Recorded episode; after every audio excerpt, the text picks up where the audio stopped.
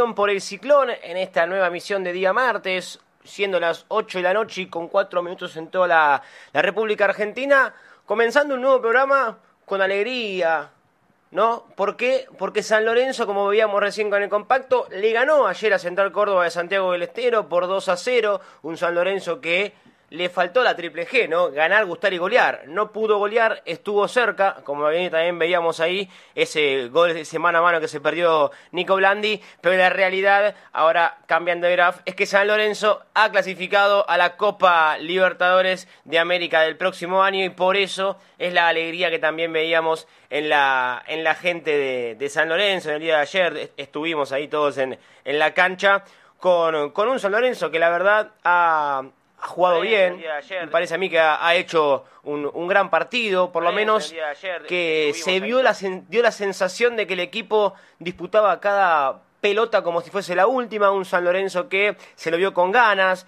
que, que se notó ese, ese golpe recibido ante, ante Defensa y Justicia en las semifinales de la, de la Copa Argentina porque el equipo salió a ganarlo, ¿no? Y al ser protagonista, también así como nos contaba ayer Hernán Sanz en medio de la, transmisión, un equipo que salió a ganar el partido, salió a ser protagonista y se llevó premio doble porque ganó, cerró la Copa de la Liga con una victoria, más allá de que no va a poder ingresar a, los cuartos de final que se van a jugar este próximo fin de semana, pero con la victoria y el empate, por suerte, de estudiantes en La Plata ante Lanús, San Lorenzo aseguró por lo menos su, su, su pasaje, su presencia en la próxima Copa Libertadores. Hoy es repechaje, pero eso puede cambiar, así que obviamente hoy en el programa con muchísima alegría estaremos hablando al respecto de eso, de la Copa, de, qué tiene que pasar para que San Lorenzo pueda zafar de la, de la, fase 2, que arrancaría ahí en, el repechaje, tal es así como cuando jugó eh, aquella, aquella ocasión, si no me equivoco fue con la U de Chile, arrancando por ahí, después pierde con, con, el Santos, pero por lo menos el Ciclón, después de varios años, está, está en, la Copa, en la Copa Libertadores. También hay que hablar del tema de elecciones. Hace poquito, hace pocas horas, ha, salido una, resolución de la, de la IGJ que dio y dio, va, a dar tela para, para cortar, aunque ya hay una, una respuesta al, respecto, de las operaciones que empiezan a salir, obviamente, desde un sector de, de, las, de las agrupaciones que se van a candidatear para, para ser presidente el próximo 17 de diciembre. Así que muchísimo para hablar, muchísimo para contar, contratos que se vencen el 31 de diciembre, así que hay mucho en una hora de programa, así que vamos a ver si podemos meterlo todo, pero antes tengo que saludar como siempre a mis compañeros, hoy sin la presencia de, Juan Acuña, ¿no? el, el habitué conductor de, del programa, tenía otro compromiso, así que también le mandamos el, saludo grande a él, pero voy a arrancar a saludar a mis compañeros, que también los veo contentos, a uno, al otro no lo puedo ver, pero lo imagino, hoy la verdad no nos ha fallado la cámara, también les hablo, por eso soy una, una voz ahí eh, en el aire, pero obviamente empezar a saludar a mis compañeros, también saludar a toda la gente que se empieza a aprender en este, en este nuevo programa, ya tengo que pasar el el chivo, ¿no? El protocolo. Salimos a través de deltamedios.com, San Lorenzo Redes y en YouTube de Pasión por el Ciclón, donde estamos en vivo así ahora haciendo este programa y desde ya también agradecerle y saludar a Ramiro Brignoli que está en la operación técnica de, de Delta Medios y San Lorenzo Redes. Juan y Simoni, amigo, ¿cómo anda? Bienvenido. ¿Cómo anda Lean? ¿Cómo andan todos del otro lado? ¿Cómo anda Hernán? Bueno, yo contento, ¿no? Por, por haber finalizado San Lorenzo con, la clasificación a la Copa Libertadores y también contento porque el grupo demostró que, que tenía una, una, vida más y que se la jugó por, por esa vida que tenía, por lograr un objetivo y después de lo que fue el golpazo de la Copa Argentina y salió a jugar un partido realmente bueno eh, de local, que a San Lorenzo últimamente le venía costando jugar de local un partido bueno, y tuvo, mereció incluso algún gol más, alguna, tuvo alguna situación ahí que, pudo haber convertido Nico Blandi, Gastón Hernández, eh, Pepe Girotti creo que mereció un poco más, así que no, muy contento por el desempeño de San Lorenzo y, pensando ya en lo que viene, ¿no? En, en, lo que será a partir del 3 de enero la pretemporada y, cómo se armará el, plantel de, San Lorenzo, quiénes se quedan, quiénes se van, quiénes pueden llegar a venir para, afrontar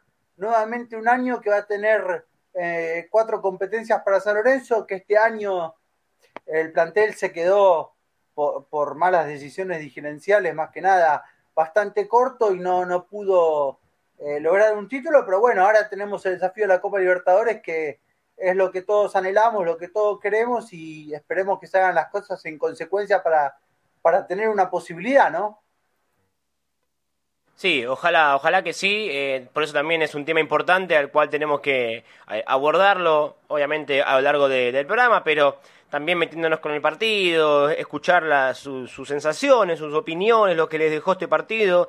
Eh, un San Lorenzo que entiendo que ya inició las vacaciones de, de, acá hasta el próximo 3 de enero, que Rubén Darío Insúa, si es que sigue siendo técnico de San Lorenzo, los va a estar esperando a algunos, a los que se vayan el 31 de diciembre, a los que puedan renovar y a las caras nuevas, ¿no? Así que eh, se vienen días, o por lo menos este último mes de diciembre, que estamos ya entrando en, el último mes del año, estamos a 28 de noviembre, así que a, 19 días también de las, de las elecciones en San Lorenzo, hay, hay muchísimo para, para hablar y para informar. Pero antes también quiero escucharlo a mi otro compañero, a mi amigo también, al comentarista de, de la Trasmi del hincha, que también estuvimos ayer contentos, felices, alegres, emocionados también por la victoria de, San Lorenzo y porque está y va a jugar la próxima Copa Libertadores.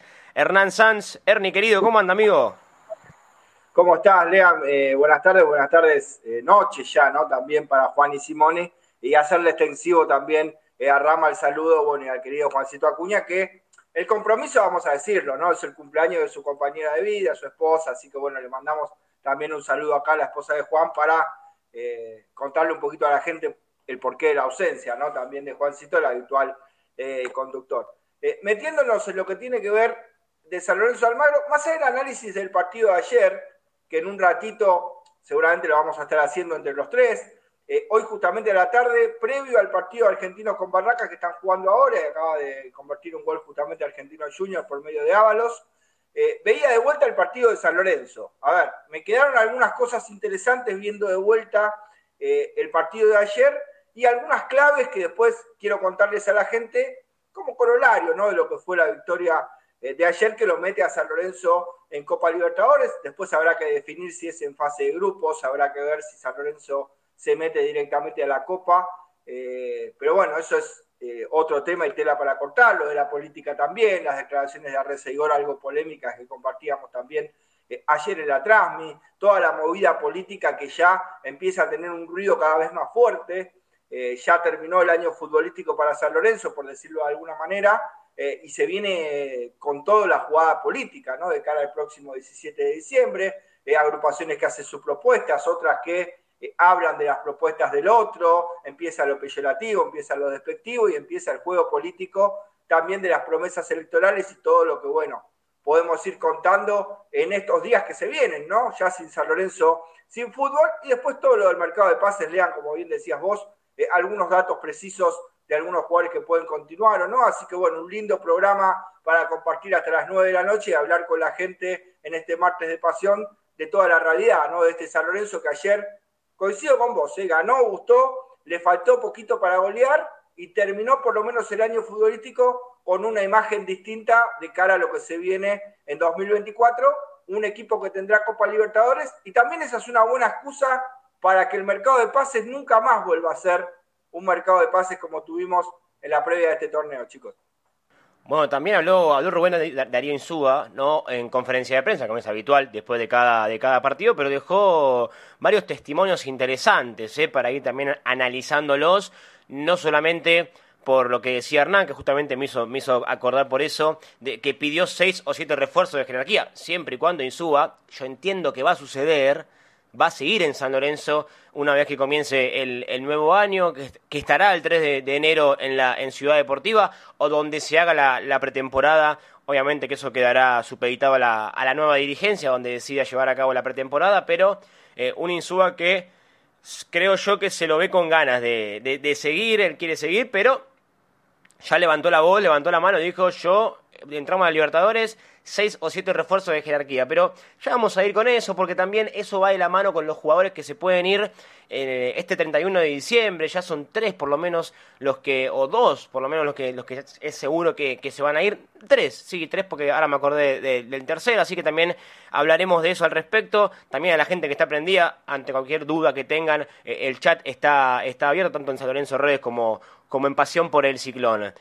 Pero ayer San Lorenzo, como decíamos al inicio del programa, jugó, me parece a mí, con no sé si su mejor partido, pero por lo menos hace mucho tiempo que a San Lorenzo no se lo veía ganar por dos goles de diferencia, jugando bien, ante un rival que hasta, hasta ayer era uno de los candidatos, por lo menos, a meterse en los, en los cuartos de final de la Copa de la Liga. Después, obviamente, se enfrenta a un San Lorenzo, a un equipo grande de local, con la presión de tener que entrar a la Copa Libertadores y también Central Córdoba tan solo con el empate le alcanzaba para entrar a los cuartos de esta Copa de la Liga porque por diferencia de gol lo pasaba a Platense, que se, terminó metiendo el equipo de Palermo como, como cuarto de, de, la zona B, era un equipo que dejó la sensación de que vino a buscar el empate al, al nuevo gasómetro, lo que veíamos en el compacto, las jugadas más importantes tuvo una en el primer tiempo, ese desborde por la izquierda, el centro, que el número 6, Valdés, el, marcador central, no, no pudo convertir. Después creo yo que se le lesionó el mejor jugador que tenían,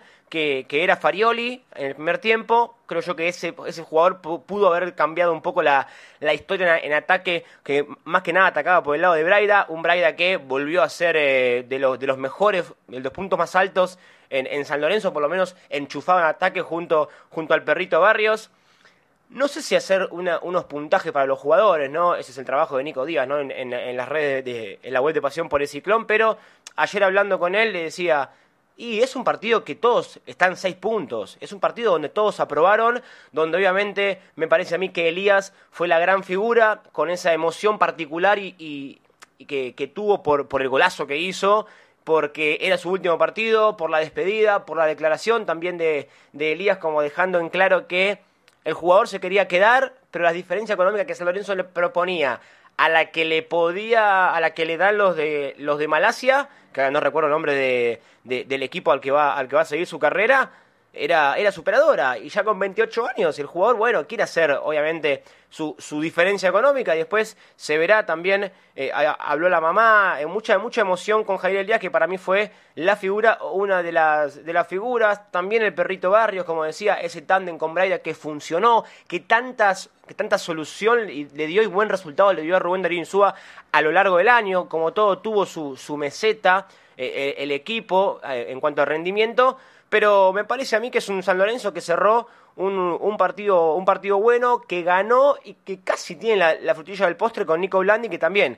No sé si se despide de San Lorenzo, porque después en zona mixta dejó la puerta abierta por lo menos un año más seguir en, en, eh, en el club, pero varios de los jugadores Blandi también me parece que batalla bueno a Blandi se le, se le, entregó la, una plaqueta con, por los 200 partidos la Copa Libertadores no un poco de, de, toda la fiesta que se vivió post, post partido. Hay que ver Blandi qué, qué es lo que va a hacer de, cara al futuro. Me parece a mí que es el jugador que menos daño puede llegar a hacer hoy en, hoy en San Lorenzo. Este, pero para meternos con el equipo, también ya los quiero escuchar a ustedes, compañeros, eh, fue, fue, un San Lorenzo que no, no sufrió, que cuando las que tuvo las, las, convirtió, es cierto, por ahí el gol llega ya sobre el cierre del primer tiempo, un San que había ido, como decía Juani, con Girotti, que jugando de nueve para mí dejó buenas sensaciones, pero fue la primera vez después del partido ante Verano por Copa Argentina que yo lo vi jugar de nueve, adentro del área. Todos los partidos demás, todos los demás partidos los, los, jugó por la banda en posiciones que no le sienta cómodo. Ayer tuvo una y el remate le termina saliendo al, al medio. También tuvo eh, el, travesaño en el partido contra defensa en, Copa Argentina. Es decir, un delantero que, es, que se va a ir a San Lorenzo em, con un puñado de partidos que para mí eh, se, se, se, lo podía haber eh, utilizado de la mejor manera. Pero bueno, como decía, un San Lorenzo que ganó, gustó, casi golea, con varios jugadores con puntos altos arriba de los 7 puntos, el resto con, con, con 6 puntos, todos aprobados. ¿para, qué, ¿Para qué desaprobar a un jugador? San Lorenzo ganó, ¿qué le importa eh, al, hincha los puntajes? Pero eh, me parece a mí, Juan, y que fue, fue una noche redondita para, para el equipo de Gallego.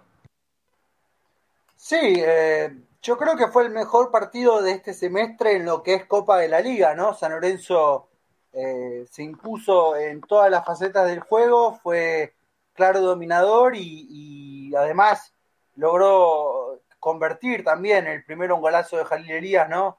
Una definición que de otro partido y, después eh, el cabezazo de Gastón Hernández en el segundo tiempo. Pero mm, eh, más allá de eso, yo quiero volver a destacar que el, que el equipo en menos de una semana se repuso de un golpe durísimo y también sin tener la certeza de si iba a terminar clasificando, porque dependía más que nada de lo que pasara en el partido de Estudiantes y Lanús, el equipo salió a jugar como decidido a, a buscar esa posibilidad de clasificar a la Copa, ¿no? Independientemente de lo que pasara en el otro partido, bueno, nosotros tenemos que hacer nuestro trabajo y ganar, y el equipo fue decidido, eh, contundente, firme, eh, sólido en todas sus líneas. Eh, yo creo que lo mejor de la Copa de la Liga se vio en este último partido de San Lorenzo, que quizás si, si esto se hubiese visto uno, dos, dos tres partidos antes, quizás hasta te metías en los cuartos de final, ¿por qué no? pero bueno, San Lorenzo tuvo un semestre no, no, no tan bueno como fue el primero, pero creo que la cantidad de puntos que hizo en la tabla anual y, el, trabajo que realizó siendo el equipo que, mantuvo más veces eh, la valla invicta de local le permitió a San Lorenzo una merecida clasificación a la Libertadores. Ahora eh, también creo que viene bien el parate porque muchos jugadores ya estaban sobre, sobre el su máximo nivel de exigencia, ¿no? Y estaba viendo, por ejemplo, que Rafa Pérez disputó 52 de los 56 partidos que San Lorenzo jugó en el año. Es una, una, una cifra importante para un equipo que, se fue diezmando poco a poco en, en, su, en sus eh, jugadores, en sus características, en su jerarquía, que tuvo que improvisar muchas veces con, como el caso de Girotti jugando en posiciones incómodas en el último semestre porque lo han ido desarmando y bueno, básicamente yo estoy feliz, San Lorenzo tuvo su premio, tuvo su premio el gallego Insúa, que, que también se lo merecía porque la verdad que hace un año y medio estábamos pensando eh, más en agarrar la calculadora que en otra cosa y va a ser el segundo año que San Lorenzo dispute Copa Internacional, que no es para despreciar, ¿no? San Lorenzo hace cuatro años no juega a la Libertadores, este año jugó la Sudamericana, aunque bueno, estuvo muy cerca de, avanzar a, los cuartos de final, pero no lo logró.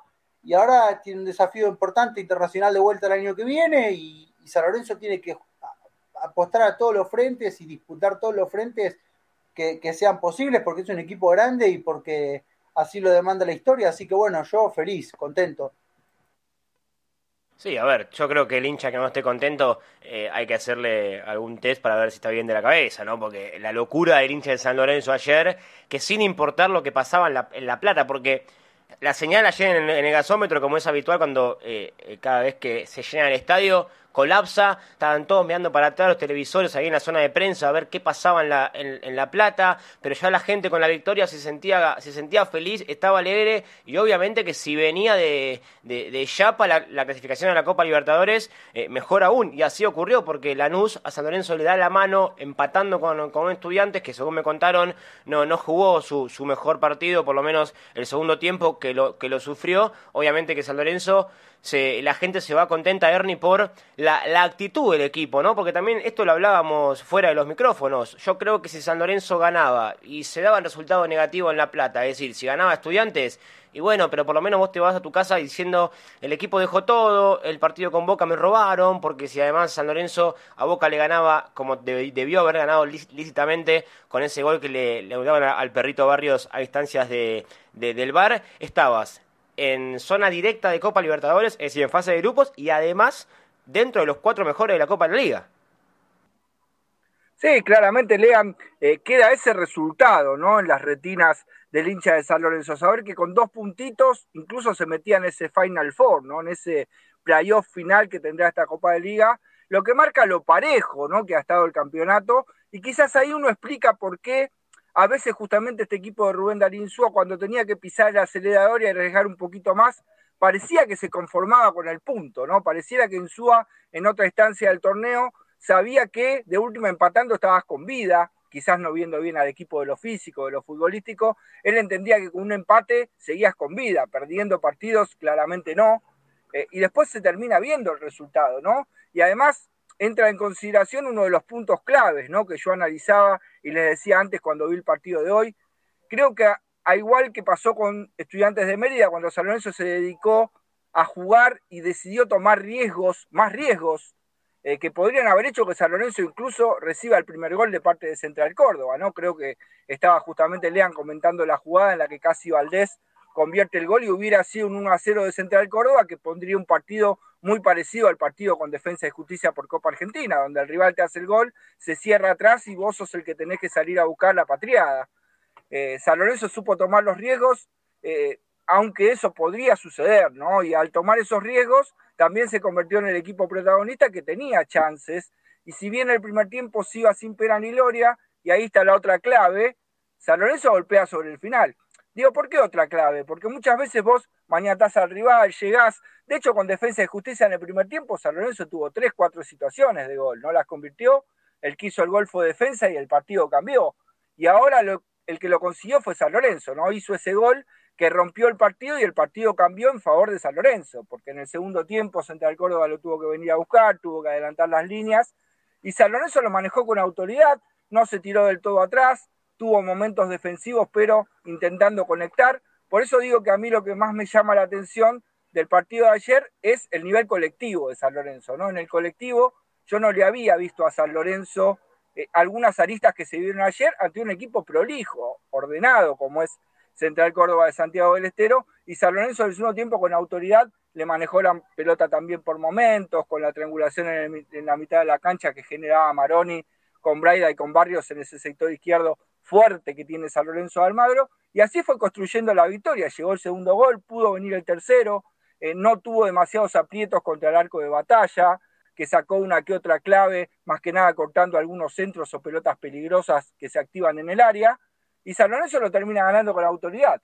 Pero creo que la clave, chicos, está, primero en que se animó, no tuvo esa vergüenza a perder o ese condicionamiento a saber que el punto no servía, y después que golpeó en el momento justo, ¿no? que muchas veces en los partidos esos goles y en el momento justo terminan siendo la clave de una victoria, como terminó siendo la victoria eh, de San Lorenzo anoche.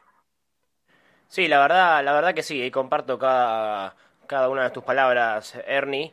Eh, ya para meternos de lleno con el tema que marca el Graf, ¿cómo vieron el partido ayer de la Roca Sánchez? Porque mucha gente, creo que yo que es el, es el jugador que es el foco de las críticas, ¿no? Y ayer me parece a mí que estuvo, estuvo correcto la Roca, ¿no? Cierra, cierra un año con, altibajos, pero Juani es uno de los jugadores los cuales, si bien su vínculo termina el 31 de diciembre, ya se activó esa renovación automática hasta el próximo diciembre del año que viene.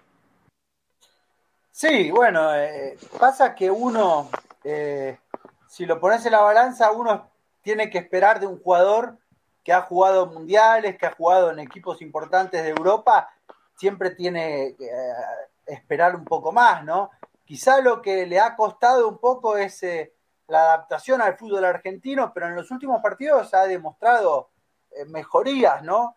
Yo lo veo más jugando como, como que como, que como volante central, pero a mí me gusta más de libero, incluso tiene, maneja bien los tiempos, sabe cuándo cortar, cuándo, cuándo dar el paso al frente. Eh, pero es un jugador que, que, ahora veremos con la pretemporada del año que viene, yo creo que a San Lorenzo le puede rendir mucho. No, hay que ver también dosificarle la cantidad de minutos, entender que es un jugador de 38 años, que ya está en el final, en el ocaso de su carrera y que quizás estemos viendo sus últimos destellos, pero no, no es un jugador, es un jugador al que se lo ha criticado eh, en demasía y yo creo que hasta a veces ha sido injusta la crítica porque no ha sido eh, contemplado que, que, el jugador tenía que adaptarse al fútbol argentino, ¿no? Que, que, es un proceso, como le ha pasado en caso de Zapata, que al principio le costaba y después terminó siendo una pieza importante en los primeros esquemas de Rubén Darío Insúa, ¿no?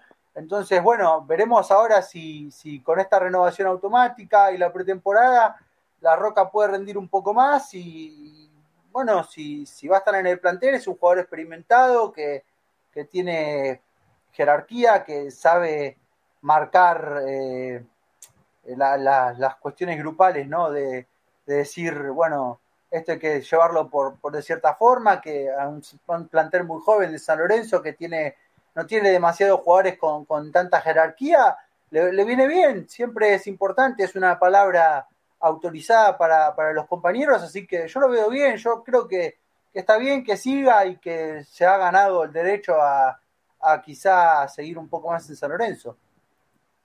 Sí, a ver, es, es un jugador que, a ver, me, parece a mí que el partido con estudiantes como que marcaba ese, ese punto final de, de mucha de la, de, de, la paciencia ¿no? que se le puede tener a la, a la, Roca Sánchez, que tuvo un pésimo primer tiempo allí en el partido en La, en la Plata y que después eh, mejoró en el segundo tiempo y a partir de ese, partido fue, creo yo, el partido bisagra, ¿no? Y algo que también marcaba ayer Hernán en la, en la transmisión era, es un jugador que eh, tiene experiencia, se nota, la, la, calidad no la pierde, pero bueno, obviamente eh, la adaptación al fútbol argentino y que eso a veces demuestra esos altibajos, ¿no? Bueno, el, partido con defensa cuando quiere meter un taco y se cae solo, pero jugando de libero, todo lo que venía de arriba lo sacaba, después eh, no se le puede exigir mucho, no es un jugador, y creo yo que acá tenemos que estar todos de acuerdo, para jugar de titular, pero claramente en este San Lorenzo, pobre, con una dirigencia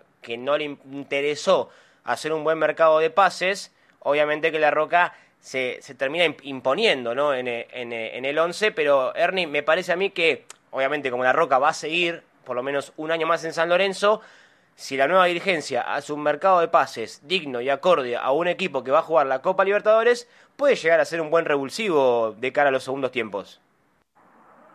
Bueno, creo que la clave, Lean, está un poco lo que decía la Roca Sánchez. No vamos a aclarar una situación, ya que hablamos de la Roca Sánchez. A ver, eh, numéricamente y por la cantidad de partidos eh, se renueva automáticamente, pero recordemos que en el contrato habla de un acuerdo de las dos partes. O sea que si Carlos Larroca Sánchez decide no seguir viviendo en la Argentina y decide continuar su carrera como jugador en otro lado, lo puede hacer. No está obligado a cumplir el año de contrato, más allá de que se autorrenovó por la cantidad de partidos jugados, ¿no? Eh, y es una decisión quizá que tenga que ver ya con Carlos esta, ¿no? De si se queda o no un año más en el fútbol argentino y en San Lorenzo. Eh, después, respecto de lo futbolístico, creo que lo decíamos, Lean, no es. La Roca Sánchez es esto, es un jugador que claramente tiene jerarquía, tiene eh, experiencia en el fútbol, ha jugado en la Premier, ha jugado mundiales, que está en el epílogo de su carrera y le cuesta desde lo físico. Tampoco tuvo una pretemporada en San Lorenzo de Almagro eh, y es un jugador que quizás justamente esa jerarquía lo mantiene todavía pudiendo jugar y habiendo tenido algunos partidos buenos, si bien también tuvo algunos partidos malos, ¿no? Quizás un jugador de otra jerarquía con ese estado físico no logra ni siquiera imponerse en uno o dos partidos siquiera, te termina jugando mal todos los partidos y no ha sido eh, el caso de la Roca Sánchez, que coincido, ¿no? La mitad de la cancha jugando solo le queda muy grande, de libero se muestra distinto y también es útil según la propuesta, ¿no? Cuando vos salís más en ofensiva, la Roca de libero te saca al equipo, se sabe sumar a la línea de volantes, es un jugador que ha sido volante central. Y también si vos lo colocás de volante central, también tiene que ver cómo lo rodees, ¿no? Y también el esquema táctico, hay muchas consideraciones a veces si vos lo pones eh, de 5, digamos, adelante de la línea de los centrales en una línea de 4 y después le pones dos volantes creativos adelante eh, que le corren y que le generan el juego al equipo, la Roca Sánchez puede ser esa rueda de auxilio que te termina solucionando muchas eh, veces problemas en la mitad de la cancha, con uno de sus grandes méritos que tiene, que es la colocación, ¿no? Siempre está bien colocado en la jugada, después a veces resuelve mal, pero si vos ves a la Roca Sánchez sin pelota, muchas cosas hace bien.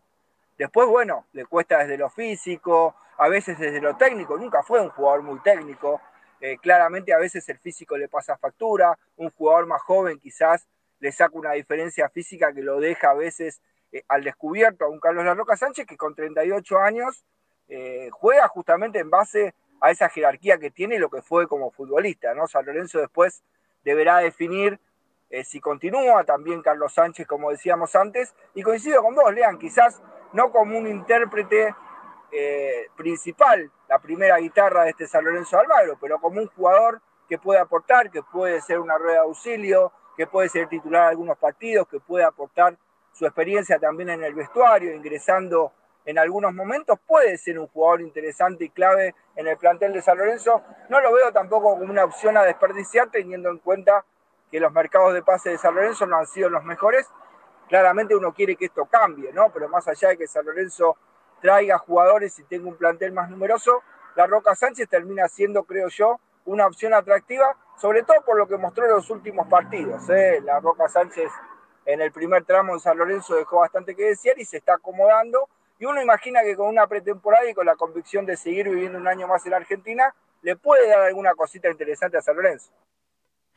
Bueno, también acá me llegaban mensajes porque hay otro tema que tenemos que, abordar. La verdad que está pasando mucho en poco tiempo. Nos quedan poquito menos de media hora de, programa, obviamente. Eh, hablando un poco de la situación, como marca el graph, de, la situación de cada uno de los contratos que vencen el 31 de diciembre, pero bueno, ya el de la Roca, como bien contaban mis compañeros, se queda por la renovación automática por haber cumplido el objetivo de partidos jugados. Pero Juan, y yo te voy a decir tres nombres y decirme qué pasa con ellos, también para Ernie, para hacer una especie de ping-pong de los jugadores que tengo acá anotados en el, celular, que su contrato vence a, a fin de año. Campi, Girotti y Elías. Los tres ¿Qué sucederá con ellos ahora de cara a fin de año? Bueno, el caso de Elías es eh, conocido, es de público conocimiento que el jugador eh, ha decidido no extender su contrato con San Lorenzo, por lo tanto San Lorenzo pierde el 50% de la ficha que tiene de, de Jalil Elías y continuará su carrera en el fútbol de Malasia. El caso de Gastón Campi es similar, Gastón Campi se le ofreció renovar contrato no aceptó la, renovación, así que también continuará eh, su carrera fuera de, San Lorenzo. Y no recuerdo el otro que me decías. Y Federico Girotti. Federico Girotti, que queda a ver si Talleres activa la, famosa repesca, ¿no? Eh, muchos colegas y, muchos medios del conjunto cordobés daban por hecho que Talleres iba a repescar al delantero, pero bueno, hay que ver ahora que, Gandolfi dejó de ser el técnico de Talleres, quién asume en el Pirata que, también jugará Copa Libertadores, que también tiene que armar un plantel eh, para competir de cara a lo que será el 2024 y ver si en la consideración del nuevo entrenador de Talleres entra Girotti. Girotti tiene contrato por un año más con San Lorenzo, todo el 2024 entero, pero tiene una cláusula de repesca ahora en este mercado de pases que viene. Hay que ver si, si entran los planes de talleres a hacerse con el jugador. Y en ese caso, San Lorenzo no tiene ninguna, ninguna posibilidad de retenerlo, no puede hacer objeción a la situación y deberá volver al conjunto cordobés.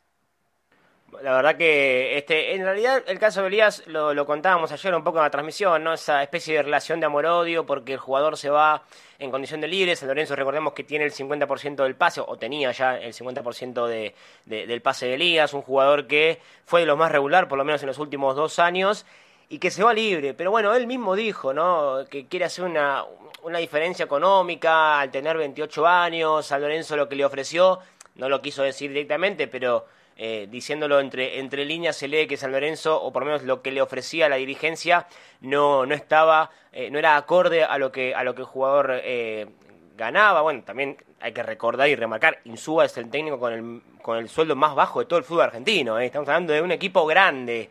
No estamos sin desmerecer Central Córdoba, Santiago del Estero o, Barraca Central, que imagino que Hugo Rondina debe ganar más que, que, Rubén Darío Insúa. Pero bueno, eso va, eso va al margen y, ya falta poco para que la gente pueda expresarse en las, en las urnas eh, y, ya estaremos también, hablando sobre, sobre eso. Pero eh, el, caso de Girotti me parece a mí que es una, es una picardía porque es un jugador que, que a San Lorenzo le, podía haber dado muchísimas eh, soluciones ofensivas ante alguna posible baja de Vareiro, pues un jugador que no, no, está para jugar 90 minutos por el desgaste que hace, pero bueno, obviamente esto siempre lo decimos con el diario del lunes. Pero como el tiempo apremia y estamos así a las apuradas, porque tenemos mucho para hablar. Eh, obviamente que esto es, una especie de ping-pong para que la gente que se suma eh, empiece a, saber y, a, enterarse de, cómo es la situación de cada uno de estos jugadores.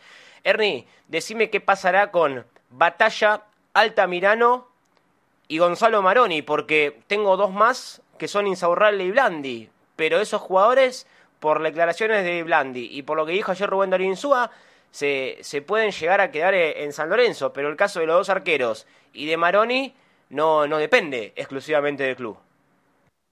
Así es, Lean, y lo decías vos eh, justamente en tu locución, ¿no?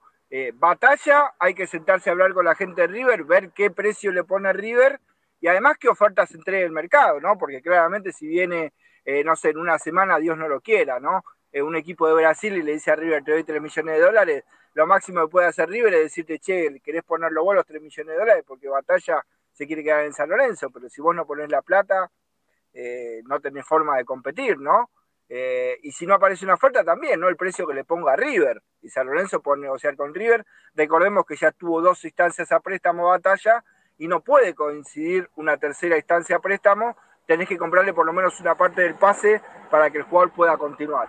El caso Altamirano también es con plata, pero hay una opción, ¿no? Hay una opción eh, que San Lorenzo le puede pagar a Banfield cercana al millón ochocientos eh, para quedarse con la ficha del arquero pero también, ¿no? Banfield no tiene ningún problema, pero tenés que ponerle la plata cash eh, para poder quedarte con el arquero, o a lo mejor comprar un porcentaje menor. Sí está abierta la posibilidad con Banfield de un nuevo préstamo, porque Altamirano estuvo solamente un año a préstamo, aunque esto suena algo difícil, pero también está un poco agarrado lo de batalla, ¿no? Creo que Altamirano si sigue batalla no quiere seguir siendo el arquero suplente de San Lorenzo, quizás si no sigue batalla, a lo mejor ahí sí está la chance de que Altamirano presione eh, para quedarse en San Lorenzo Almagro y San Lorenzo hacer un esfuerzo para elegir a justamente Altamirano eh, como arquero titular. Lo de Maroni igual a lo de Batalla, hay que ver qué precio le pone Boca y si Boca está dispuesto a aceptar una oferta de San Lorenzo o si no viene otro club a hacer una oferta y San Lorenzo eh, la puede igualar o no, el caso es exactamente igual y depende de lo dinerario. un solo detallito de lo de Girotti, más allá de que lo dijo Juani, hay una mínima luz de esperanza, cuento qué es lo que es. Eh, Talleres dirigencialmente tiene la decisión de repescar a Girotti que sea parte del plantel de Talleres, que además tiene mucha competencia durante 2024. ¿Cuál es la luz de esperanza? Renunció Javier Gandolfi en Talleres. Cobija Gandolfi ya no es el técnico de Talleres y viste que a veces viene un técnico nuevo, te pide este jugador otro y a lo mejor eh, no están los planes del técnico que venga a Talleres Girotti y quién te dice que en una de esas esa sea la esperanza para una continuidad en San Lorenzo y coincido con vos, Lean, creo que Girotti le puede dar mucho eh, a San Lorenzo de Almagro si continúa por lo menos un año más. Sí, ojalá que sí, ojalá que así sea, porque, a ver, eh, me parece a mí que es un jugador, por las características físicas que tiene, hoy no lo tenés.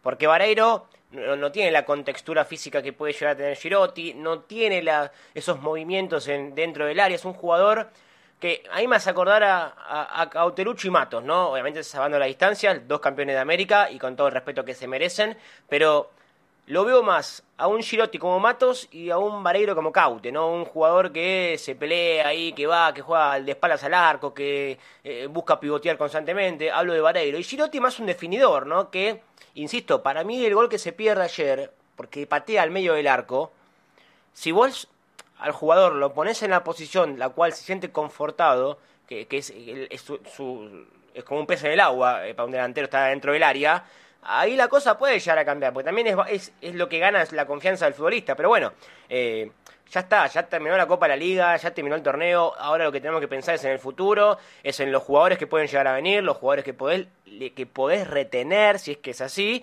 pero claro, todo esto también va a quedar supeditado a la nueva dirigencia, ¿no? Porque cada una de las agrupaciones tiene su equipo de trabajo formado, obviamente no los conocemos en su, en su totalidad, eh, obviamente esperando las, las propuestas que sean públicas de cada uno de los candidatos, eh, para también conocer, por lo menos eh, en el ambiente deportivo y futbolístico del club, a ver qué va a pasar, ¿no? ¿Quién va a tomar ese rol de Matías Caruso si es que no gana la, el oficialismo? Entonces, todo lo que suceda después del 17 de diciembre ya imagino que quedará en manos de, la actual dirigencia. Dicho esto, lo pego a lo que dice el título. ¿Se pueden suspender las elecciones en San Lorenzo?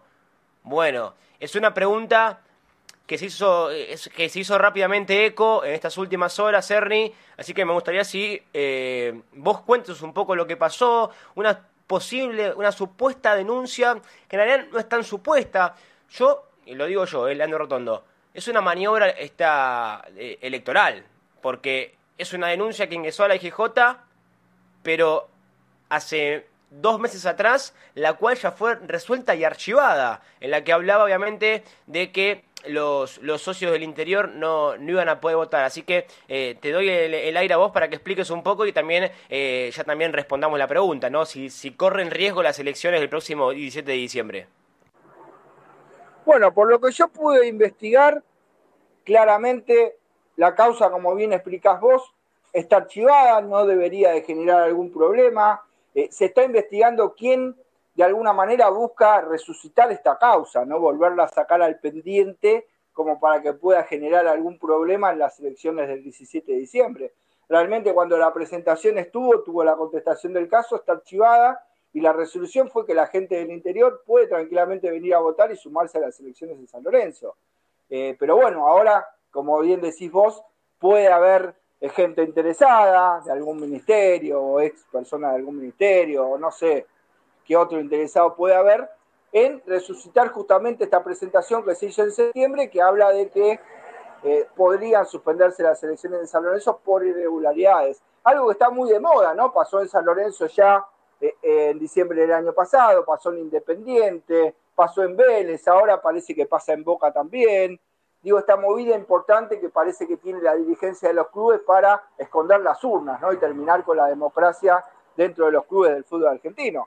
Pero bueno, esperemos que esta vez no llegue a mayores, lean como bien eh, me, han informado, creen que solamente es una maniobra distractiva y que esa causa no va a poder aflorar y traer problemas en San Lorenzo de Almagro, pero bueno, esto también hay que decirlo, es a hoy, ¿eh? martes 2045. Mañana pasado, nunca se sabe qué puede pasar en San Lorenzo, incluso alguna otra situación que esté dando vuelta, repito, esperemos que no. Ojalá, ojalá que no, ya te voy a escuchar a vos, Juan, y también al respecto, con, con información o con tu, con tu opinión al respecto.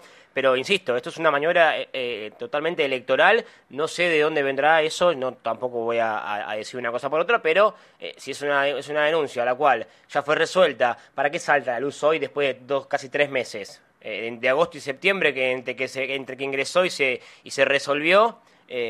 bueno, así que obviamente que esto es política en San Lorenzo, también existe la campaña sucia, si no viene Boca, ¿no? que también está a pocos días de las elecciones y también apareció la IGJ eh, por unas por 13.000 socios que quedan adherentes y mágicamente pasaron a ser activos para poder votar, que lo, tiene Riquelme como involucrado en el medio. Bueno, eh, un poco de las maniobras que, que, se, que suceden, obviamente, no solamente en San Lorenzo, sino que pasa eh, a nivel nacional, también a nivel clubes, pasó también en Independiente la suspensión, pasó también en, en Vela la, suspensión de las elecciones, en San Lorenzo el año pasado, ahora por, por estatuto, que si bien la dirigencia actual no, no, no, le hace mucho caso ¿no? a lo que marca a lo que marca el estatuto de San Lorenzo, eh, van a llevarse a cabo, me parece a mí que a día de hoy no estarían corriendo peligro, Juan, y las elecciones en San Lorenzo, pero te quiero escuchar a vos al respecto de lo que ocurrió con este tema de la, de la IGJ. Bueno, yo tengo una versión parecida a la de Hernán, que, que no corren peligro las elecciones. Ahora, cuando uno eh, entra a leer este expediente que han reflotado ahora, no sé quién, no sé con qué intención, se leen algunos nombres conocidos y participantes activos de la política de San Lorenzo, como es el caso de Andrés Terzano, un, vocal eh, de la lista de Marcelo Moretti que que tiene mucha influencia en lo que es la parte de Peña de San Lorenzo de Almagro, que en ese momento cuando hace la presentación esta denuncia, eh, Terzano no era todavía parte del proyecto de Moretti, ni siquiera estaba el anuncio oficial, así que no, no, no se lo, se lo puede tirar hacia, hacia la gente de Marcelo Moretti, como, como algunos están haciendo, acusándolo de ser eh, cómplice de, de otras personas que no viene al caso mencionar que, estarían interesadas en las suspensiones de las elecciones de San Lorenzo. Yo tengo también que no va a pasar, que no va a pasar a mayores, que el, tema está resuelto, que se le comunicó a la gente del interior que para votar el único lugar establecido es eh, el Pando en Boedo y que si en las próximas elecciones se logran los mecanismos correspondientes, sí la gente del interior podrá votar en, su, en su localidad o en alguna localidad cercana, pero que este no es el caso y que la noticia, eh, la, la causa está archivada y que no, no corre en peligro las elecciones. Bueno, ojalá que bueno que todo que todo siga su rumbo como tiene que suceder, ¿no? Porque eh, otro año más me parece a mí que eh, el, socio de San Lorenzo no, no, la va a dejar pasar. Eh, los mismos hinchas y socios que han, logrado poder anticipar las elecciones del año pasado se las han arrebatado a, 24 horas de los, los, comicios. Bueno, ahora también con esta con esta denuncia que, que, como bien contaban mis compañeros, que ya fue resuelta por la EGJ. así que hay, va, estos, estos 19, 20 días que quedan para las elecciones van a ser este, bastante difíciles y en el medio está el tema del debate presidencial. ¿Qué es lo que va a pasar con el debate presidencial? Porque estuve viendo fotos ahí hace, hace pocos eh, minutos, minutos atrás. estaba Francis Culota firmando la, aprobación y para, para el debate, Ernie.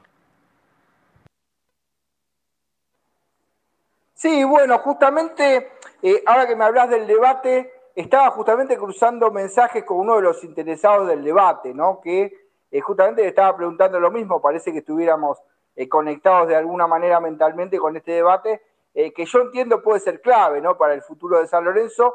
hay dos integrantes que ya dieron el ok. Me estoy refiriendo a Culota y a Marcelo Moretti. Después, todavía resta cerrar el tema de Francis y el tema eh, de Constantino, que también habría manifestado de alguna manera que no tendría problemas, pero eh, no terminan de ponerse de acuerdo, no termina de cerrarse bien el tema de la fecha del debate, que yo creo, a opinión personal en este caso, eh, que sería bueno para San Lorenzo, porque sería además del debate una instancia, digamos, pública para que todos puedan expresar sus ideas, ¿no? Más allá de las chicanas y las cosas que suceden en un debate, quizás lo más usual es escuchar a todos por separado y sería creo que bueno para la política de San Lorenzo y para eh, esta elección poder escucharlos a todos juntos debatiendo ideas y tratando de tomar consenso en algunas situaciones, como parece que tuviera consenso lo de Rubén Darío Insúa, por ejemplo, eh, y eso, bueno, marca eh, algo bueno, ¿no? Que los candidatos puedan decir en esto estamos de acuerdo, en esto no, y que cada uno pueda decir sus, sus alternativas más allá, ¿no? de la chicana, como decía antes, que puede surgir en un debate.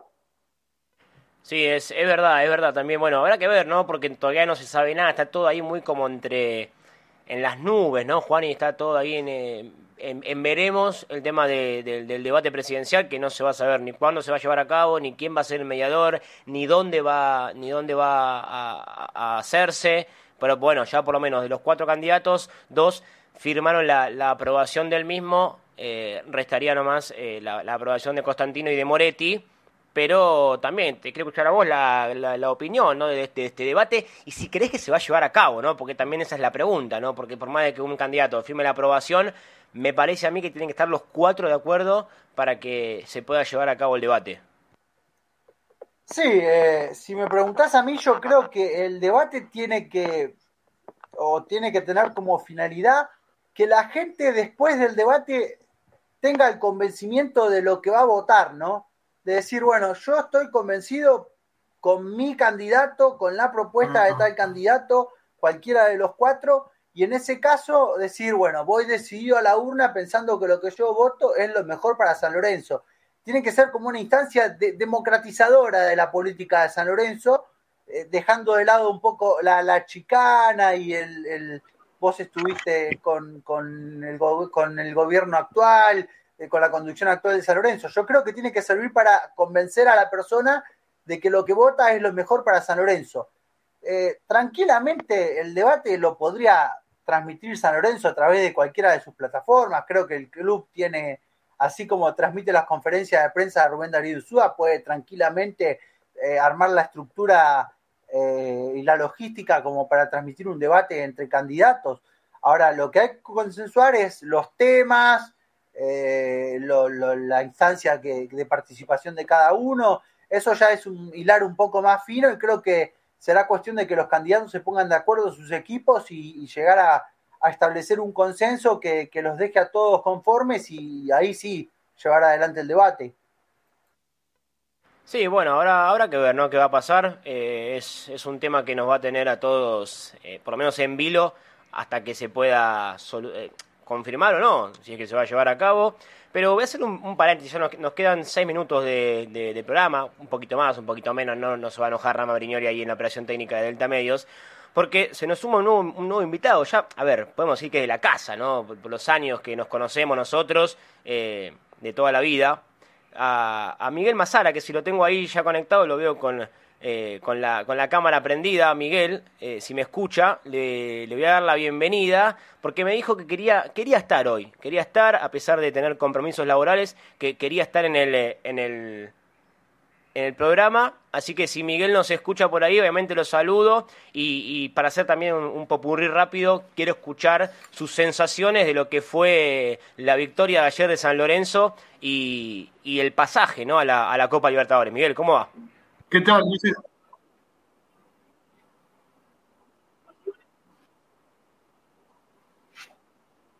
Yo, yo te escucho, a ver ahí, Miguel.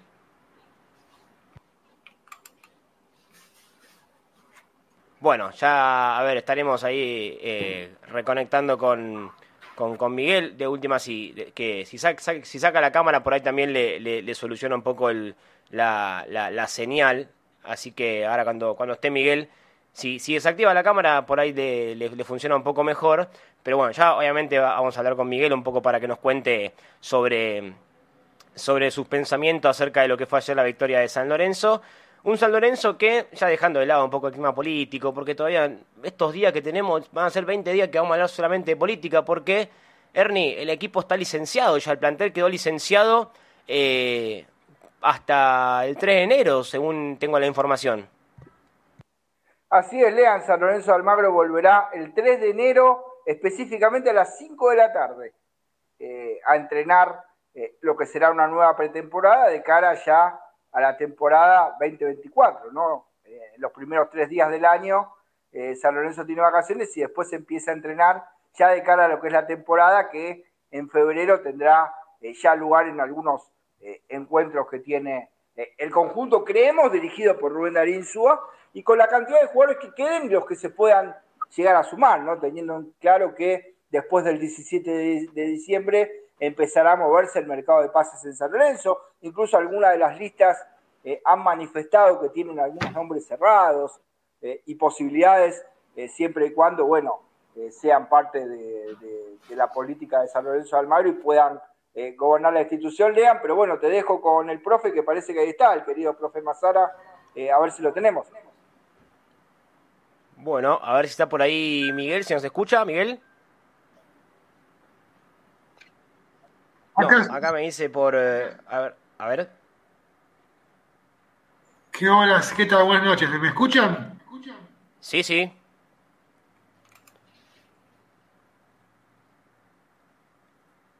Bueno, ahí, ahí, sí hay, hay, un problema de, de, conexión, ¿no? A ver si ahora lo, lo, lo volvemos a, a conectar. Sí, hola, hola. ¿Sí me escuchan ahora? Sí, llega con delay, pero te escuchamos, a ver.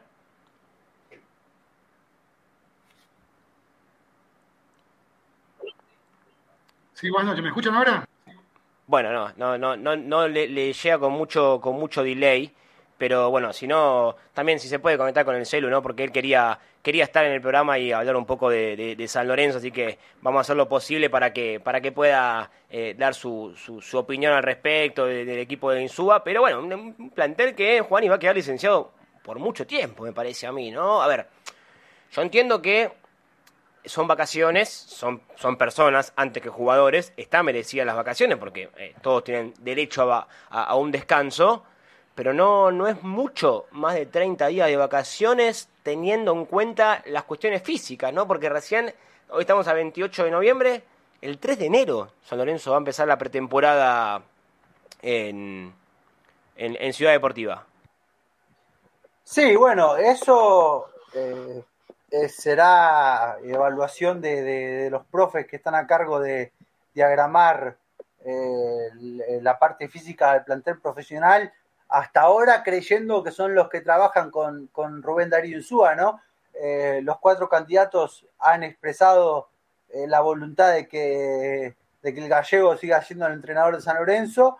Incluso le han ofrecido una de las listas un contrato por dos años, ¿no? Así que bueno, eh, la intención es que siga el gallego Insúa. Yo creo que si se ha tomado la decisión de que sea hasta el 3 de enero es porque evidentemente así lo ha, lo ha consensuado con la parte que se encarga de, la, de la parte física del plantel, ¿no? Con los preparadores físicos y, la gente que está a cargo de, esa estructura. Eh, lo que a mí un poco me, interesa decir y, que quizá un poco me asusta es esta idea de que, bueno, ahora San Lorenzo tiene un mercado de pases y justamente una de las cosas que trajo a San Lorenzo a la situación institucional que está ahora es el desmanejo en los mercados de pases. Ahora, muchos dicen, compren a tal, traigan a tal, traigan jerarquía. Bueno, justamente hoy una de las cosas que San Lorenzo está pagando y que le está costando a San Lorenzo eh, eh, lágrimas, sudor y sangre es justamente los malos manejos en los mercados de pases, los contratos altísimos que se habían firmado en su momento eh, y que ahora no se pueden pagar, que han llevado a juicio, que en algunos casos se resuelven mediaciones, en otros se ha cedido hasta los derechos de televisión a futuro, ¿no? Entonces yo creo que eh, me encantaría escuchar a los candidatos cuál es su, su propuesta respecto a lo que van a hacer con el mercado de pases de San Lorenzo, que sin duda yo también pretendo que vengan jugadores, que San Lorenzo tenga un plantel más competitivo y todo, pero también hay que entender que San Lorenzo tiene una situación económica delicada y que también un poco de los mercados de pases ha, derivado esta situación económica delicada, ¿no? Recuerden los juicios con Menossi, la demanda de Jason Gordillo, lo que ha pasado con Herrera, y así podemos, Di Santo, podemos nombrar bastantes situaciones que han llegado a que San Lorenzo esté como está hoy. Sí, sí, es verdad eso, ¿eh? es verdad, más allá de que, que, yo creo que los tres puntos principales en las, en las propuestas de los candidatos tienen que ser economía, fútbol y, vuelta a Boedo, ¿no? Como los, los puntos más principales de, de, por lo menos de las propuestas. Bueno, eso también viene a, lo, que, a lo que decíamos y del, del, debate, del debate presidencial. Pero bueno, ahora sí si lo tengo, me está enfocando el techo, pero si, si lo tengo por ahí a, a Miguel, ahora sí que, creo que está ya conectado para, para hablar con nosotros. Eh, Miguel, bueno, otra vez retomamos el saludo. Eh, como siempre decía, una, persona de, la casa, ya también en, pasión por el ciclón. Eh, ya sobre, sobre el cierre del programa decía, vos querías estar acá hoy, porque bueno, lo, de ayer fue una alegría inmensa para, para todos los lorencistas, más, que, más allá de que eh, el semestre no fue bueno, el segundo del año para, para San Lorenzo, por lo que pasó en la Copa de la Liga, Copa Argentina, pero por lo menos el equipo eh, estuvo a la altura de la situación del partido que era eh, la, última bala, ganó y se metió por lo menos en repechaje de la, de la Copa Libertadores. Así que te quiero escuchar a vos para que me cuentes tus sensaciones de, lo que viviste ayer en, la cancha. ¿Qué tal? Buenas noches, gracias Leandro por la invitación, saludos a todos. Bueno, en principio fue un partido donde San Lorenzo el primer tiempo jugó muy mal, eh, como, como, como, lo viene haciendo habitualmente. Pero más allá del gol sobre la hora del primer tiempo, un golazo enorme de Jalí Elías, una gran, una gran jugada del perrito Barrios. Después sí, el segundo tiempo creo que es un buen segundo tiempo y, ganó con, mucha justeza la victoria. Un segundo gol muy lindo de cabeza de Gastón Hernández. Creo que ayer es como que se terminó con alegría, con, felicidad por haber entrado a la, a la Copa Libertadores. Más allá de que, obviamente, como bien decís vos, el semestre no fue bueno, que el técnico para mí eh, hizo un gran, eh, una gran gestión desde que, comenzó, desde lo matemático, porque sacó al equipo del fondo de la tabla, pero para mí es muy discutible la forma de jugar que tiene. A mí, reitero, lo respeto, pero no me gusta cómo juega. Bueno, entonces, a ver, voy a hacer la pregunta que quizás eh, Juan y Simoni me puede llegar a decir que sí, Hernán Sanz por ahí también, pero, y ayer lo dijo Insúa también, ¿no? Eh, que, él va a estar el 3 de enero, obviamente todo dependerá de, de, la, de lo que decida el, el, presidente que, que, el socio elija y que gane el 17 de diciembre las elecciones, pero Miguel, te pregunto a vos, ¿tiene que seguir Insúa después de este balance que tuvo en esto ya casi, casi año y medio que, estuvo en, en San Lorenzo? Mira, eh, yo te voy a responder con una pregunta. Yo me sentaría, siendo XX el, el, que gane las elecciones, le preguntaría a Insúa, mira, yo te traigo tres, cuatro refuerzos que vos necesitas. Ahora, vos vas a seguir jugando con cinco defensores, con, con tres o cuatro volantes, con un solo delantero que está que el, el compañero más cerca tiene a 20 metros? Bueno, yo son preguntas que le haré a Insúa. Pues si yo hago un esfuerzo económico, le traigo dos o tres jugadores de Insúa que son los que quizás él pida, para que siga jugando con cinco defensores, no, perdóname, pero no. O sea, no le voy a rescindir el contrato. Pero no me gustaría que siga dirigiendo a San Lorenzo si plantea continuar con este, con este sistema táctico que utiliza. Es cierto, bueno, Ernie, también te quiero escuchar a vos ya sobre el cierre del programa con el tema de, bueno, de la continuidad no de Gallego Insúa, también a lo que contaba Miguel. Bueno, hay dos, eh, hay dos situaciones que son claras. A ver, la falta de jugadores y la llegada de jugadores a San Lorenzo de otra jerarquía, por decirlo de alguna manera eh, tampoco peyorativa, ¿no? No es que hoy el plantel no tenga jerarquía, pero bueno, sabemos que le falta más que nada componentes, ¿no? A este plantel y la llegada de esos componentes puede hacer que Insúa cambie algo. A ver, si nos remitimos al Insúa del 2002 con mejores jugadores, la propuesta era parecida. Y esto ya tiene que ver con un duelo eh, que tiene cada entrenador. Creo que Insúa está de alguna manera identificado con esos equipos, ¿no? Equipos muy intensos que te presionan en toda la cancha, que defienden muy bien, que tienen el arco en cero como premisa y que después, cuando les toca atacar, te lastiman y terminan volcando en su favor el resultado. Pudiendo jugar en algunos momentos mejor y en otros no tanto. Y lo vimos en San Lorenzo del 2002 y cuando entrevistábamos a Costa y a Chatruc en estos programas nos lo decían, ¿no? Eh, Insúa no cambió nada. A ver, si vos de mitad de cancha para adelante tenés mejores jugadores con mejor resolución, con mejor margen a la hora de definir, eh, por ejemplo, no es lo mismo que vos tengas, eh, qué sé yo, Ángel Romero de extremo, a que tengas por ahí un chico del club sin experiencia. Claramente Ángel Romero te va a asegurar una cantidad de goles que por ahí un chico que está empezando no. y así muchos ejemplos se pueden poner. Pero yo creo que la propuesta de Insúa es esa, y creo que va más allá, no, con esto no quiero contradecir al profe porque creo que entiendo a lo que va, pero yo creo que va más allá del dibujo. A ver, Conte con cinco defensores tenía un equipo que era una maravilla y atacaba. Creo que no tiene que ver con el esquema, con el número telefónico, tiene que ver con la propuesta. Eh, una cosa es revolear todas las pelotas y atacar directamente eh, con el 9, la segunda pelota cuando la baja el 9, y otra cosa es salir jugando de abajo. Vos podés tener cinco defensores y salís taca, taca, taca, taca, taca, vas generando espacios y vas atacando al rival y esos cinco defensores después quedan tres y terminás atacando con muchos más jugadores. De hecho, el Chelsea de Conte es uno de los grandes exponentes de una línea de cinco ofensiva y que además consiguió resultados. Ahora, yo creo que con Rubén Darín Súa, creo que a lo que va el profe es eso, ¿no? Que quiere otro tipo de propuesta para San Lorenzo que sea más ofensiva. Y en eso creo que la respuesta es clara. Rubén Darín Súa no va a cambiar lo que hizo en toda su carrera. Rubén Darío está identificado con esta forma de juego. ¿Puede mejorar San Lorenzo? Sí. ¿Puede conseguir algún logro con mejores jugadores? Por supuesto que sí. De hecho, con el plantel que tiene, estuvo a nada de ganar la Copa Argentina. Ahora que esperemos un cambio radical, y yo lo veo prácticamente imposible. Creo que Insúa es tómalo, déjalo, y es esta propuesta que marca en este ciclo y que marcó también en un ciclo anterior en San Lorenzo. Juani, ¿me permitís? Sí, sí, sí, sí. Mirá, yo entiendo lo que dice Hernán, lo respeto y, coincido con, la, con su opinión de Insúa. Ahora, la discusión desde mi punto de vista pasa porque le cede el protagonismo a todos los rivales. Ayer lo hemos visto de entrada, Central Córdoba, Santiago del Estero, le cedió el protagonismo del minuto uno y le regala la pelota, le regala el campo y es más difícil desde mi punto de vista, correr sin la pelota, como hacen los jugadores San Lorenzo, que van corriendo atrás de la pelota de los rivales, que tener vos la pelota y, manejar vos los tiempos del partido. Obviamente que nadie puede tener la pelota en 90 minutos, es real. Pero yo a eso es lo que, a, donde le caigo Insúa, y creo que Hernán me entiende a dónde voy.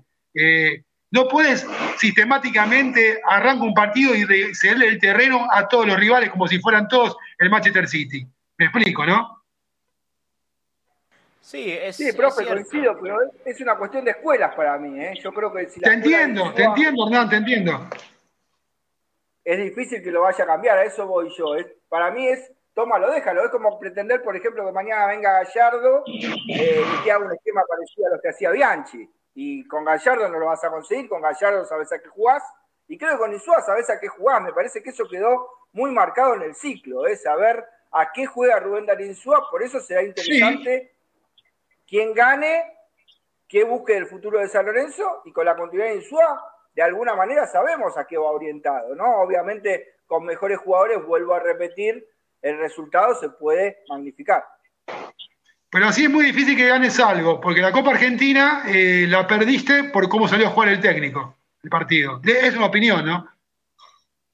No, obviamente, desde, ya que acá todos pueden opinar libremente, pero también lo, quiero escuchar a Juan y no al respecto, si, bueno, a ver, hay alguna contradicción al respecto, algo que tira a oponerse a lo que opinaba Miguel y, Hernán sobre la continuidad de, Insúa, que me parece a mí que, que, es, más un sí que, un no por parte del técnico y de los cuatro candidatos a, presidente. Bueno, en principio yo creo que ninguno se va a inmolar a sacar un técnico que ha obtenido resultados durante un año y medio para arriesgar por otro técnico que quizá no te garantice tener resultados, porque así como, como entra, sale y bueno, eh, tendrás toda la responsabilidad y el ciclo eh, es largo, tenés cuatro años de mandato, así que no, no creo que ninguno corra riesgo en ese sentido. Después, bueno, también pensar, ¿no? Por ejemplo, eh, el dibujo es meramente un dibujo, ¿no? Porque si recordamos la final de Boca River de la Libertadores, en el partido de ida River salió a jugar con cinco defensores y no fue defensivo, fue completamente ofensivo ante un Boca que no, no demostró tampoco tanto en el partido. Yo creo que el dibujo es, es, es, un dibujo, ¿no? Después está en cómo, en los intérpretes, como decía Hernán, con mejores intérpretes yo creo que mejores resultados, eso está clarísimo, y no creo que en le puedas cambiar la, la, forma de jugar o el estilo o lo que o lo que él pretende, ¿no? Si, si lo contratás, si lo vas a tener, creo que vos tenés que adaptarte a lo que, darle la plena responsabilidad de conducir al equipo y adaptarte a lo que él propone. No, no creo que, alguien que, por más que sea el presidente, esté capacitado para decirle a un entrenador, che, mirá, vas a estar, pero si me cambias la propuesta, no la propuesta es del técnico y vos cuando lo, lo contratás aceptás el paquete y viene con la propuesta que viene.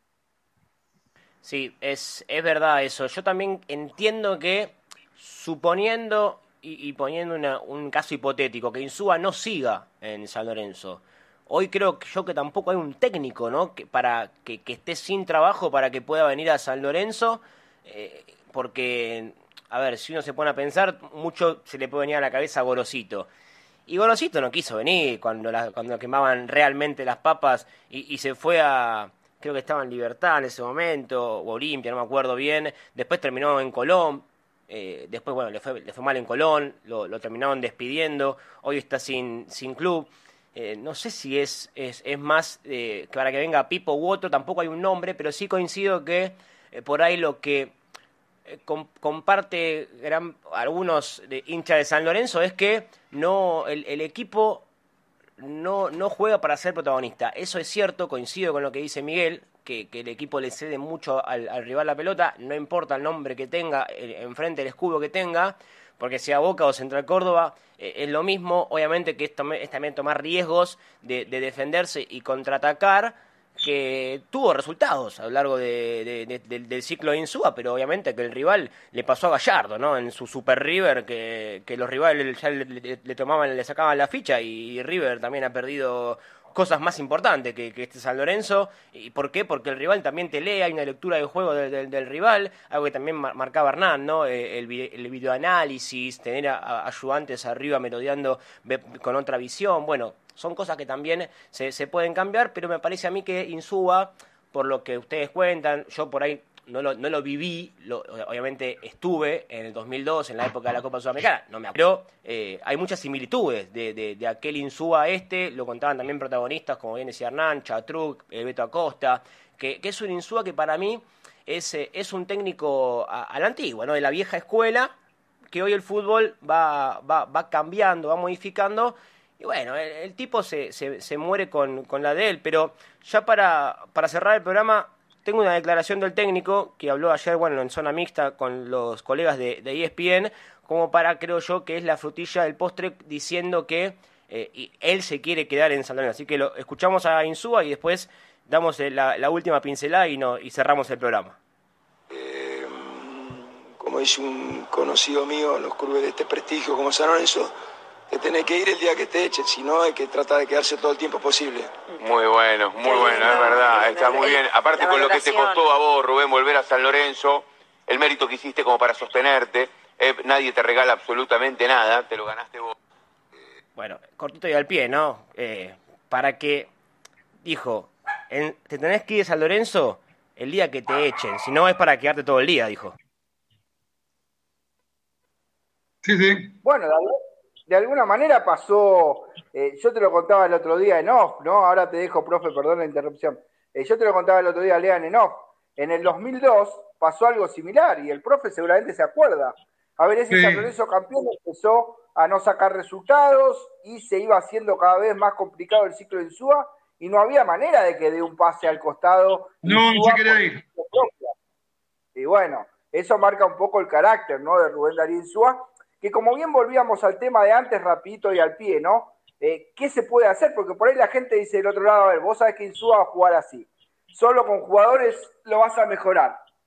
¿En cuanto? Digo, bueno, hay un término medio, quizás, a ver, si vos tenés un buen departamento de scouting, de capturar jugadores, eh, tenés que utilizar la inteligencia que te permite este sistema para conseguirle justamente los mejores jugadores apropiados para este sistema de sub. A ver, vos tenés un 5 que tiene que hacer coberturas, relevos, que hoy no lo tenés.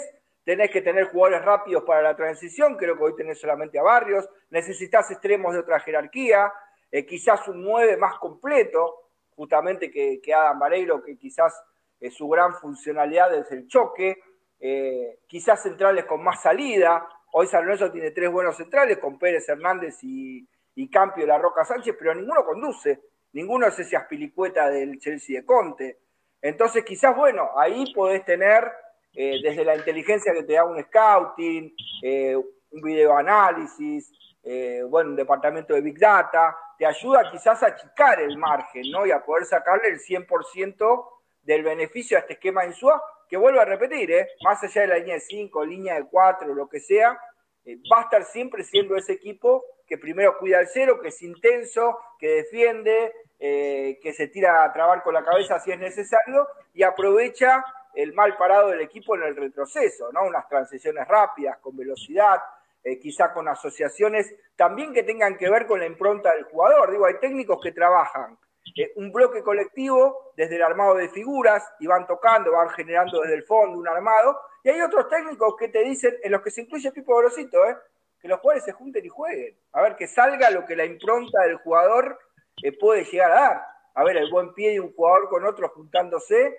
Eh, y ahí está quizás el colectivo de un equipo, según esa mentalidad de entrenadores, como el caso de Rubén Darín y otros te lo buscan diagramar desde trabajar la salida con figuras, con determinados ejercicios que no es claramente la escuela de Rubén Darío Insúa, parecía así quizás a la de Milito, a la de Gallardo, pero bueno, para no extendernos en el tema, eh, quería aclarar eso porque, bueno, hay gente que me preguntaba por privado eh, cuál sería el punto medio, ¿no? De, bueno, tómalo, déjalo de Insúa, bueno, creo que un poco este es el punto medio, tratar de entender y achicarle el margen de error desde los refuerzos y desde el laburo del Big Data y el videoanálisis y el scouting eh, para darle un mejor beneficio si deciden la continuidad de Insúa, claramente. Bueno, eh, ya estamos pasados de las 15 minutos más de las 9 de la noche. Obviamente agradecerle a Ramiro Brignoli que nos da este, esta oportunidad, este espacio eh, en deltamedios.com y San Lorenzo Redes. Ya también lo, quiero escuchar a Miguel para cerrar el tema de Insúa y también que ya que estamos de paso para darle el cierre al programa con el tema de Insúa y también con ya ahora con lo futbolístico apartado hasta el 3 de enero San Lorenzo no va, no va a entrenar, está, está licenciado el plantel Miguel. Eh, se mete ahora el partido quizás más importante para San Lorenzo, por lo menos para los socios de San Lorenzo, que son las elecciones, en medio de la denuncia que hoy quisieron imponer, que después terminó eh, saliendo a la luz que fue una, una, denuncia en INGJ que ya, fue resuelta. Yo lo dije, para mí, una maniobra electoral, no sé de dónde vino eso, pero una maniobra electoral de, de cara a las, a las elecciones. Así que cerremos el tema de Insúa con lo último para, para decir y también te, quiero escuchar a vos también sobre el cierre con el, tema de las elecciones y esto que te mencionaba. Bueno, en principio con respecto al técnico, a mí me gustaría ver un San Lorenzo con un sistema 4-4-2. Eh, me gustaría verlo a Giai de volante por derecha, me gustaría verlo a Braida de, carrilero de volante. Me gustaría jugar un doble 5, me gustaría que le dé cabida a Insaurralde, que ayer entró muy bien y que jugó, jugó muy poco en la área Insúa. Me pasa que Insaurralde es un chico para jugar de doble 5 al lado de cualquier otro 5, de Peruzzi, que por ahí tiene más marca. Me gustaría ver un San diferente y creo que lo puedo ver con Insúa si él aceptaría esto que, te estoy diciendo, ¿no? Eh, con respecto a Golosito, es un técnico que a mí nunca me gustó, lo, respeto y fue un obviamente, de San Lorenzo, pero empezó bien en todos los clubes y terminó mal en todos los clubes dirigiendo. Arrancó muy bien y, terminó mal siempre. Eh, con esto va a decir, me van a decir, pero a Miguel Mazaro no le gusta ningún técnico. Bueno, es otro, da, para otro, da para otro programa muy largo eso. Y con respecto a las elecciones, eh, yo creo que en San Lorenzo va a haber elecciones, tiene que haber un ganador, eh, sí o sí, de los cuatro listas. Y yo, con el mayor de respetos, respeto y conozco todas las listas, creo que el mejor proyecto, la mejor eh, plataforma electoral, eh, las mejores propuestas, la tiene Boedo en acción. Bueno, sí, la que, va que es el candidato a presidente Marcelo Moretti, ¿no? Para por ahí alguien que no sepa de, de quién habla la agrupación de Boedo en Acción Miguel, es el candidato Marcelo Moretti. bueno, Juan, y también te quiero escuchar a vos ya la última pincelada y, vamos cerrando el programa haciendo las 9 y 20 de la noche en la República Argentina. No, bueno, yo tengo mi opinión respecto a quién o quiénes deberían conducir San Lorenzo de Almagro. Eh, no me creo capacitado para, para expresarla públicamente porque no, no, a mí también alguien me pregunta, ¿y a quién voto? Y yo te diría que escuches a todos y votes al que al que más se, se adecue a lo que vos pretendés, ¿no? No quiero ser yo la, influencia de nadie, ni, menos decirle a nadie quién tiene que hacer con el voto. Creo que eso eh, simplemente con, ser socio uno ya está calificado como para, para entender la realidad de San Lorenzo y votar lo que le parezca que, es más apropiado para el club.